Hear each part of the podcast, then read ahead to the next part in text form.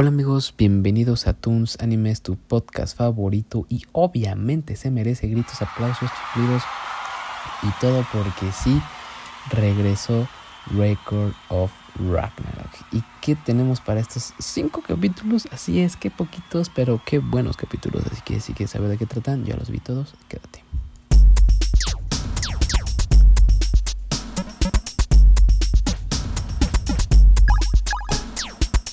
Bueno, Record of Ragnarok, o mejor conocido, bueno, no, Shumatsu no Valkyrie, mejor conocido como Record of Ragnarok, eh, nos muestran cinco capítulos que obviamente se le queda el título de hablan mucho, pelean poco, pero ¿qué peleas?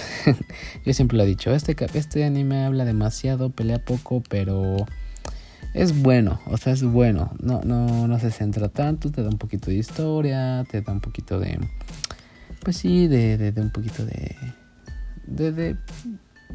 Pues, ¿cómo decirlo? De trasfondo del personaje. Eh, ya lo puedes ver en Netflix, ya está en Netflix desde el día de hoy, 12 de julio, miércoles. Y Shumatsu no Valkyrie 2 o Ragnarok. Del episodio 11 al 15 es con el personaje de Buda, este dios humano que se vuelve dios y que pelea al lado de la humanidad. Que si no lo has visto, corre a verlo, te lo recomiendo, está muy bueno. Y como les decía, es un episodio 11, que obviamente el episodio 11, como es y como siempre los he venido diciendo, hablan demasiado. Y sí, todo el capítulo se pasan hablando de cómo el, este de Buda quiso, eh, quiso hacer pues, ¿cómo decirlo? Eh, pues sí, rebelde, o sea, es una rebeldía de él constante, de cómo le vale y él vive por vivir y, trata de que todo esté bien, pero sin obedecer como alguna ley de algún otro dios, cosas de esas, ¿no? Nos muestran todo eso, nos muestran otra vez un poquito del inicio que tuvo una pelea con los eh, siete dioses de la fortuna y al final de cuentas, yo dije, bueno, ¿por qué no pelean esos siete dioses? ¿Te imaginas que pelearan, que alguien le tocara pelear contra esos siete dioses de la fortuna? Y tómala, Barbón es él.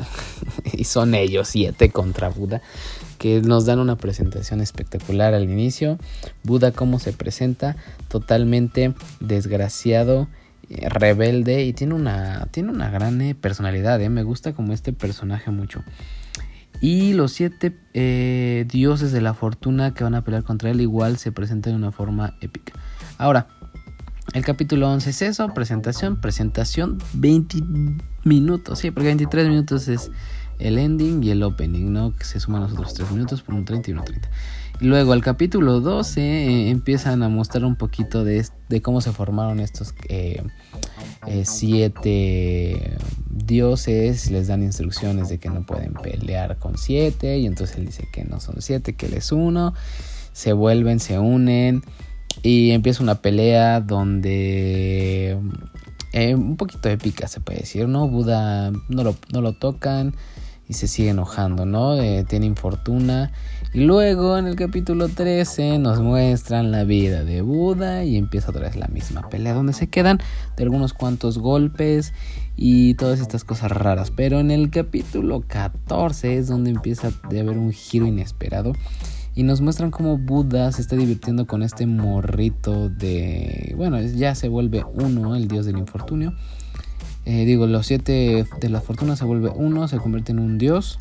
Y eh, se está divirtiendo con él, pero también le está dando una lección de vida y le dice que disfrute, que lo quiere, como que lo, lo convierte al budaísmo, digamos. Y entonces se vuelve bueno. Están peleando de una forma eh, de, de puño limpio. Y se divierten. Y entonces Buda le suelta un golpe a este vato. Y pum. Ahora, el 15. Solo les voy a contar que el 15 se vuelve épicamente bueno. Porque desde el 14 nos muestran que hay algo raro en este dios de la fortuna, que algún, algo, algo los está, lo está poseyendo, ¿no? Porque es libre de todo esto infortunia y de toda esta soledad y depresión.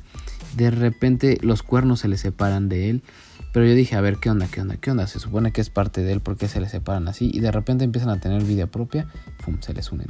Entonces, este capítulo 14, mitad de 14, principio de 15 es el más épico de todos. Y se empieza a ver cómo había un rey demonio por ahí eh, atrapado, eh, pues poseyendo este, no atrapado, poseyendo este cuerpo. Y entonces ahí es donde se pone épica el asunto. Así que te recomiendo este capítulo. Estos cinco capítulos están buenos, sí. Más los últimos dos, 14 y 15. Ahora, algo que resaltar mucho es la musicalización de este anime. Creo que es lo, mi, mi cosa favorita de este anime. Cada que pelea algún dios, algún humano, una cosa así, representan esa música, ¿no? Por ejemplo, este del budaísmo, todo lo oriental, uf, hermoso. Luego, los siete dioses de la fortuna, es toda esta parte china eh, y asiática y también representan muy bien su musicalización, así que 10 de 10 para la musicalización de Record of Ragnarok. Pero bueno, disfruta, ve a disfrutar este anime, hablan mucho para mi gusto y pero las peleas son épicas, aunque duran muy poco. Así que si quieres ver algo bueno y si ya lo viste, dime qué tal, te gustó o no te gustó. Obviamente va a haber una continuación. Cuando van a seguir saliendo estos capítulos? No tengo ni mentada ideas. Se quedó así. Me los eché todos hoy y no han dicho nada más. No hay noticias más de este capítulo, de estos, de este, de este anime, de cómo va a continuar. Así que, pues cuídate mucho, te mando un abrazo. Disfruta, disfruta este capítulo. Hoy es 12 de julio, entonces si dices, ah caray, estoy, no sé, en el año que sea, seguro está este anime, este anime, a lo mejor está acabado. Velo, te lo recomiendo. Abrazos. Bye bye, cuídense.